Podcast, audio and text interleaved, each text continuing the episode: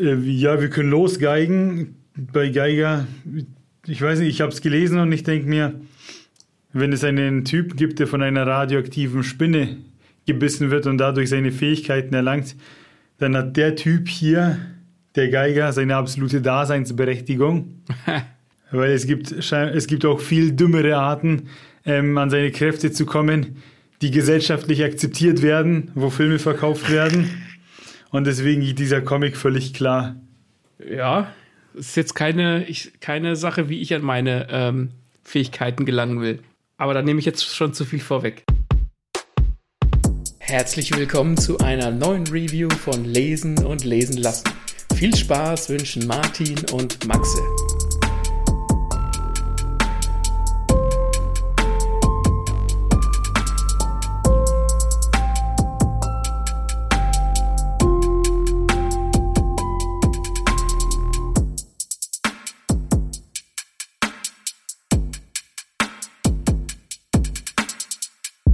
Geiger, ein Comic von Geoff Jones, Jerry Frank und Brad Anderson.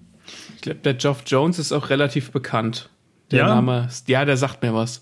Ich kenne alle drei Dudes nicht, aber das macht nichts, weil ich kenne jetzt Geiger und ich fand den Comic geil, wie ihr vielleicht in dem Schnipsel vorher rausgehört habt. Ähm, ich würde den Inhalt kurz umreißen, Maxi, und du ergänzt das, was ich vergesse. Jo. Ganz kurz einfach. Es, es gibt einen Atomkrieg ähm, es werden Raketen geschossen, die ganze Welt zerfällt in Chaos, überall der Vorlaut und man kann nicht mehr nach draußen gehen ohne Schutzanzug, weil sonst läuft man Gefahr, sich eben an den Reststrahlungen zu vergiften. Die Leute verbarrikadieren sich nach innen, so wie eben dieser Geiger. Geiger, das ist der Nachname von der Hauptfigur. Und der sperrt nämlich seine, seine Familie in dem, in dem Bunker ein. Und stellt sich vor die Tür des Bunkers, ähm, weil er aus Gründen eben nicht nachkommen kann, sondern er schubst mehr oder weniger seine Familie in diesen Bunker. Er gerät in den Atomkrieg und wandelt seitdem eben umher um diesen Bunker herum und versucht Gefahren von seiner Familie fernzuhalten. Und um den Geigerei, ähm, wie sagt man, reihen sich dann viele Mythen, weil er eben durch diese Explosionen Kräfte erhalten hat, die übermenschlich sind. Also der kann, weiß ich nicht, der fängt plötzlich das Kochen an, es wird übertrieben heiß, man kann ihm nicht zu nahe kommen. Kampftechnisch hat er sich einiges, einiges beigebracht. Und ja, man kann auf ihn schießen, auf ihn schießen etc. Ihm passiert eben nichts, weil er sich dann halt, ne, wie man das so aus Comicfilmen etc., aus Comics kennt, weil er halt einfach glüht und ihm nichts kann. Ja, ist wie, wie so eine Art Atomkern, würde ich jetzt mal sagen. Ja, genau, genau. Ja. Und ziemlich schnell stellt sich halt heraus, okay, wir leben in einer Dystopie. Es gibt diese eine Stadt. In dem Buch ist es eben Las Vegas. Wie soll es auch anders sein? Und da leben dann Leute eben besser als andere. Es gibt einen verrückten König, der seine Mutter im Keller oder in irgendeinem Turm eingesperrt hat, ähm, was auch ein bisschen creepy war. Und der König und der Geiger, die haben eine Vergangenheit und es treffen ziemlich schnell sehr viele Feinde auf Geiger, die er vernichtet und Geiger findet quasi eine Ersatzfamilie für sich, die er beschützt und mehr passiert eigentlich auch nicht in dem Comic. Mehr Story das, haben wir nicht. Ja, das ist auch erst der erste Band, da, äh, also zumindest steht eine Eins auf dem Buchrücken, also gehe ich davon aus, dass da noch mehr kommt. Genau. Ähm, erschienen ist das Ganze übrigens bei CrossCult und wie der Max eben sagt, Band 1 steht da drauf und ich freue mich auf Band 2 und auf Folgebände denn da gibt es einige Elemente, die ich sehr geil fand. Max, freust du dich auch auf Band 2 und Band 3? ja und nein. Warum nein? Willst, Warum? Soll ich, soll, ich glaube, es ist besser, wenn du sagst, was dir gefällt, weil ich nämlich mir vorstellen kann, was dir gefällt. Und mir gefällt es irgendwie auch, aber ich habe da überall ein Aber.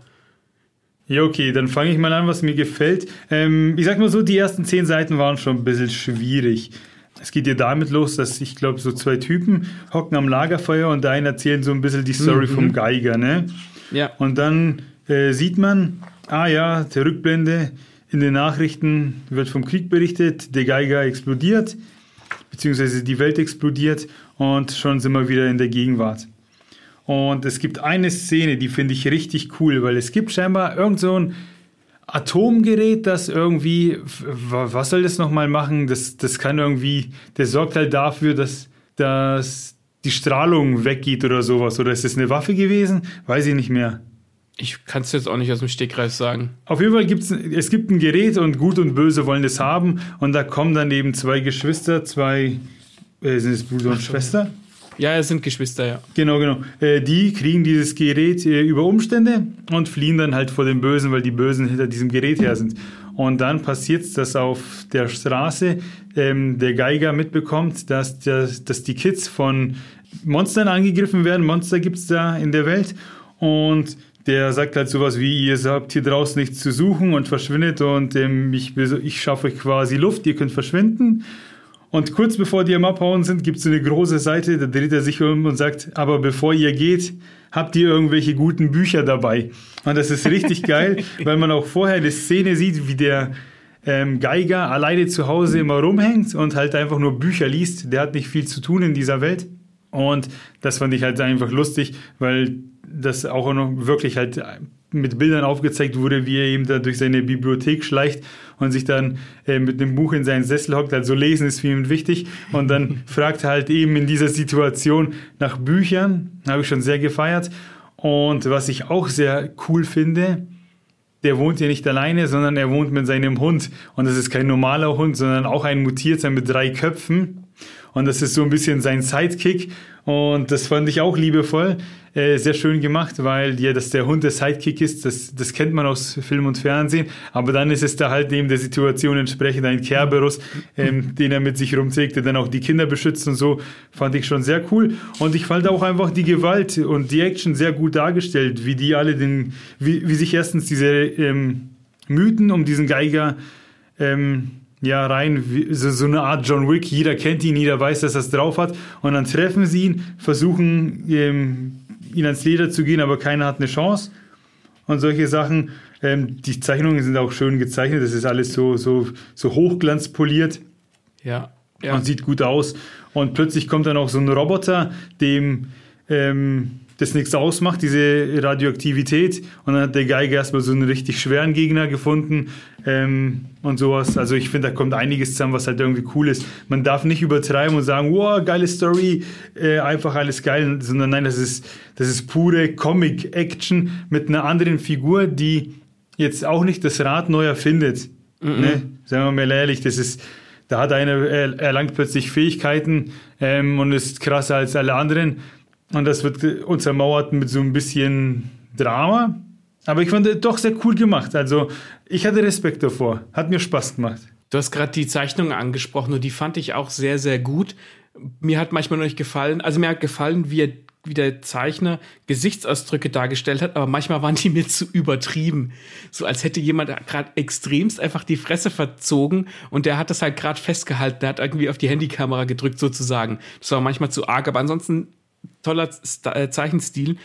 Ich finde auch die Motivation von dem Geiger ist halt einfach gut. Ne? Der muss seine Familie in den Atomschutzbunker schubsen, wie du gesagt hast. Weil da waren, glaube ich, die Nachbarn, äh, ne, so Ami-Nachbarn mit ihrem Gewehr, die halt gesagt haben, ey, wir wollen in deinen Bunker und er hat gesagt, nix Ja, gibt's. genau, genau. Und hat halt seine Familie ähm, reingeschubst und hat dadurch seine Familie verloren und beschützt ja dann diesen Bunker vor Fremden weil er ja. halt hofft, dass, die, dass, seine, dass er seine Familie rausholen kann. Achtung, Spoiler, die sind tot in dem Bunker, weil es einfach viele Jahre Da wollte ich jetzt nämlich sagen, ich glaube, wir verraten es lieber nicht, aber jetzt ist die Katze aus dem Sack. Ähm, das, das, fand ich mir auch schon krass, ne? Da, weil in dem Moment wird ihm ja alles, sein eigentlicher Grund zum Leben oder der ihn am Leben erhalten hat, ähm, der wurde ihm genommen. Ja, das passiert aber A relativ früh und B habe ich damit gerechnet, ehrlicherweise. Ja, ähm, irgendwie, weil, das schwingt schon so mit irgendwie. Ich finde es aber gut, dass dann halt diese, dieser Junge kommt und dieses Mädchen, die er dann beschützt, weil das wirklich so eine Ersatzfamilie ist. Und das ist eine gute Motivation. Also der Geiger hat eine gute Motivation, denen zu helfen. Um, und mit denen dann halt, ich weiß jetzt nicht, welche Stadt, wo sie dann hinwollen, wie die heißt, fällt mir jetzt nicht ein. Aber das war alles in Ordnung. Was mir nicht so gut gefallen hat, obwohl die Idee an sich sehr cool ist, ist von diesem ganzen Las Vegas-Ding und die Bösewichte diesen König fand ich ganz furchtbar, weil der halt einfach nur böse war. Der hatte überhaupt kein Profil. Du wusstest nicht, warum er diese Waffe wollte.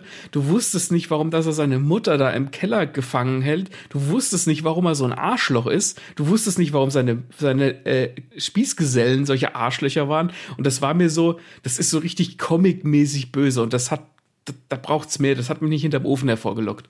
Kann ich nachvollziehen. Ähm, ich denke mir aber, das ist, das ist ein Blockbuster. Ähm, der hat sich halt einfach nicht die Zeit dafür genommen. Ich fand den so überspitzt eben, äh, dass mhm. ich es gut fand, dass mir haben da diese Happen gereicht, dass man wusste, ah, der König und der sind schon mal aufeinander gestoßen und haben schon mal gegeneinander gekämpft, deswegen hat er ihm die Fresse verhetzt.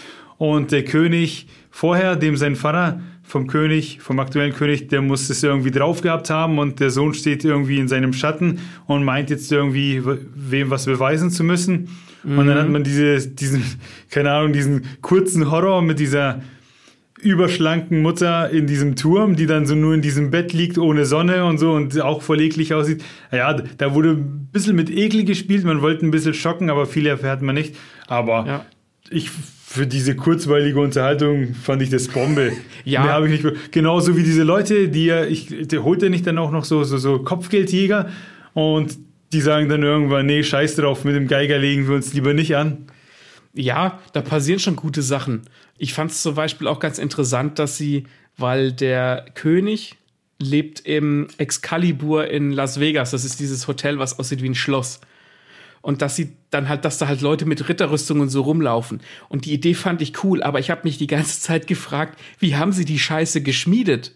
Wie? Wie geht das? Also der Style war cool, vor allem weil die dann noch diese Hazmat-Suits, also diese Schutzanzüge hatten, die dann irgendwie so in diese Rüstung eingewebt waren und vom vom optischen her total cool, aber es hat einfach keinen Sinn ergeben und das hat mich persönlich fürchterlich gestört, weil ich es viel cooler gefunden hätte, wenn die mir irgendwie gezeigt oder erklärt hätten, dass sie da halt einfach eine Schmiede aufgebaut haben, weil sie halt das mit diesem König und Ritter-Ding aufrechterhalten wollen aus irgendwelchen Gründen. Dann hätte ich das ultra rausgefeiert, aber so war das einfach nur so, ja, der lebt halt im Excalibur und seine Leute sehen aus wie Ritter, cool. Und das, da, da, nee, damit kann man mich nicht abholen, das ist zu billig. Finde ich jetzt aber schon dem Geiger ein bisschen unfair gegenüber, weil das anderer Scheiß wird millionenfach verkauft, wo die Stories nochmal plumper sind. Ähm, ja. Bleiben wir bei der Spinne. Der Typ, der wird gebissen von der Spinne und hat plötzlich Fähigkeiten und kann dieses und jenes und dann gibt es diese und jene verrückte Gegner und Figuren oder irgendwelche Wolverines, die irgendwas können. Ähm, ich finde in dem Kosmos ähm, Actionhelden und Superhelden und Comicfiguren und so macht er sich sehr gut. Ist ja, mal was anderes.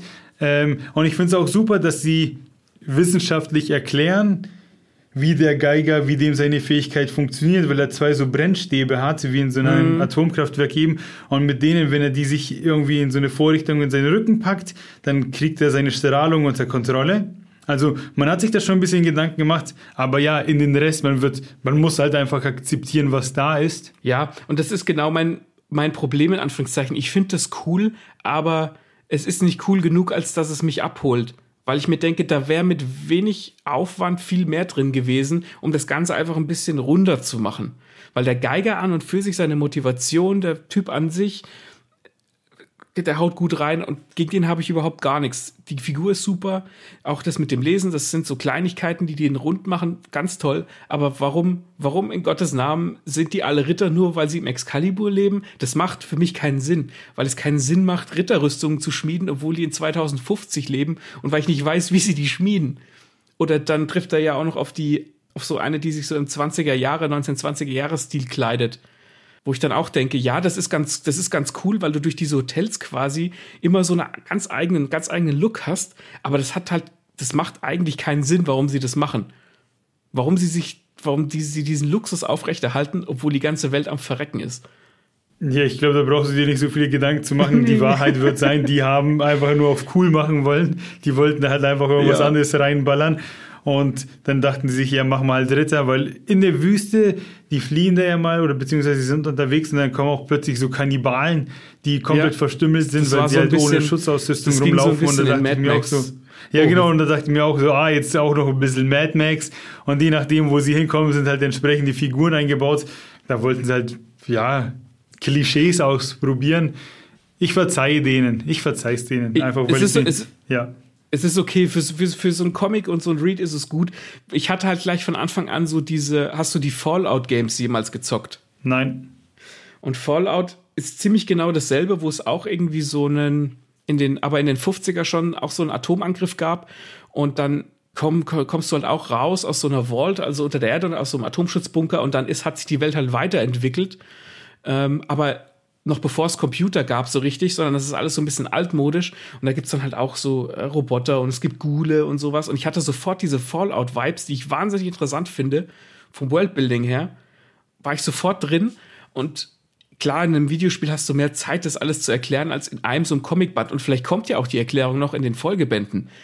Aber vielleicht war ich deswegen so ein bisschen gehypt, weil ich dachte, oh ja, Fallout finde ich geil, ich finde die Welt geil und es wirkt alles danach, aber es wird nicht richtig erklärt. Und das ist mein größtes Problem damit. Das hat es mir jetzt nicht versaut. Ich habe das ja zu Ende gelesen, aber es, da wäre für mich einfach mehr drin gewesen. Na dann, hier scheiden sich die Geister. Mal schauen, was ihr dazu sagt. Ein Band, beziehungsweise Band 1 kostet 25 Euro. Ähm, Hardcover, Hochglanzbilder. Ich finde, es ist super gemacht, sieht super cool aus. Ja, das ist, ähm, wir vergleichen immer wieder gern die Preise und so und hier würde ich sagen 25 Euro easy. Dafür für den Blockbuster, ja. Es ist vor allem äh, Großformat, ne?